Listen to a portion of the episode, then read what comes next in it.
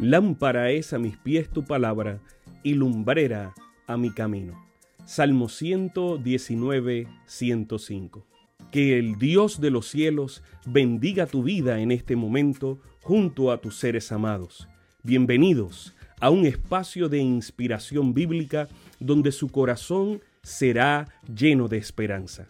Como un regalo de la Iglesia Adventista del Séptimo Día de King, Texas, compartimos la lectura devocional para adultos correspondiente a este bendecido día. Pablo, reavivado por una pasión. Autor, Pastor Bruno Razo. Que Dios te colme de misericordias en este preciso instante. Oremos.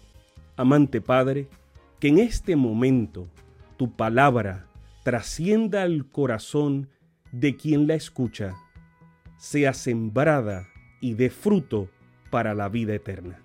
En el nombre de Jesús. Amén. Cordial saludo.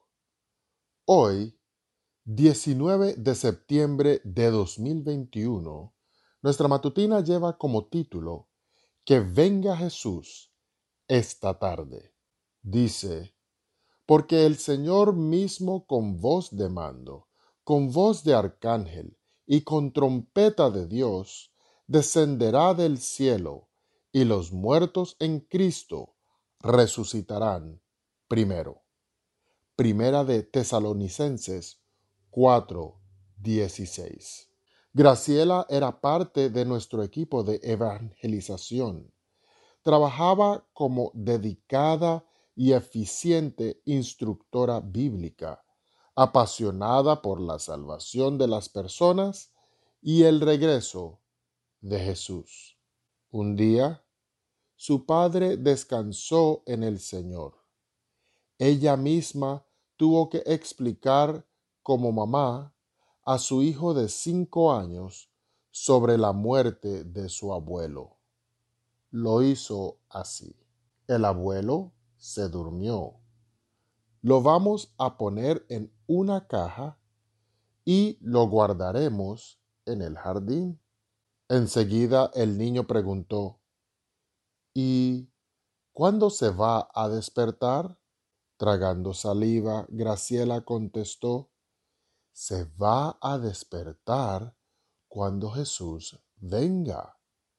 Entusiasmado, el niño gritó, entonces voy a orar para que Jesús venga esta tarde. ¿Y tú? ¿Estás orando para que Jesús venga esta tarde? ¿Te estás preparando? ¿Estás preparando a otros al trabajar por el pronto regreso de Jesús? La vida aquí está envuelta en lágrimas. Todos los días las derramamos. A veces son visibles, otras son disimuladas. Sin duda, las lágrimas más pesadas son las derramadas por la pérdida de un ser que amamos. Recuerdo el primer sepelio que tuve que realizar como pastor.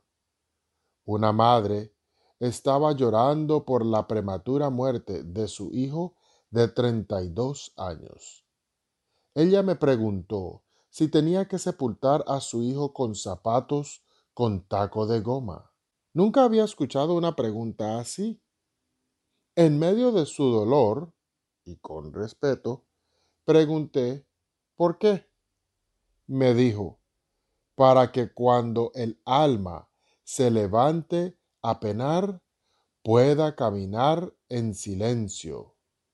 De esa manera, el diablo no lo molestaría. Con cariño le expliqué el mensaje bíblico del descanso inconsciente de los que mueren hasta la mañana de la resurrección. El enemigo ha mezclado tanto la verdad con la mentira para generar más confusión e independencia de Dios. Varias veces Fui al cementerio por familiares, hermanos en la fe, amigos muy queridos e incluso por incrédulos. En todos hay llanto. Pero el llanto del creyente es diferente. Los muertos en Cristo resucitarán primero, afirmó Pablo en Primera de Tesalonicenses 4:16.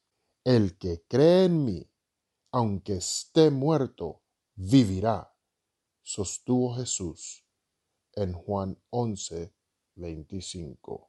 Oh, cuán glorioso será verlo y recibir la bienvenida como sus redimidos. Largo tiempo hemos aguardado, pero nuestra esperanza no debe debilitarse. Si tan solo podemos ver al Rey en su hermosura, seremos bienaventurados para siempre. Elena de White, Joyas de los Testimonios, tomo 3, página 257. Vivamos como para que el Señor venga esta tarde. Dios les bendiga. Sabemos que esta lectura ha bendecido su vida. Compártala, compártala con alguien más e invítele a suscribirse en nuestro canal para mayor bendición. Puede también visitar nuestro sitio web. Encontrará mayor información. Que el Señor de los cielos te dé esperanza para este día y sus ángeles le acompañen.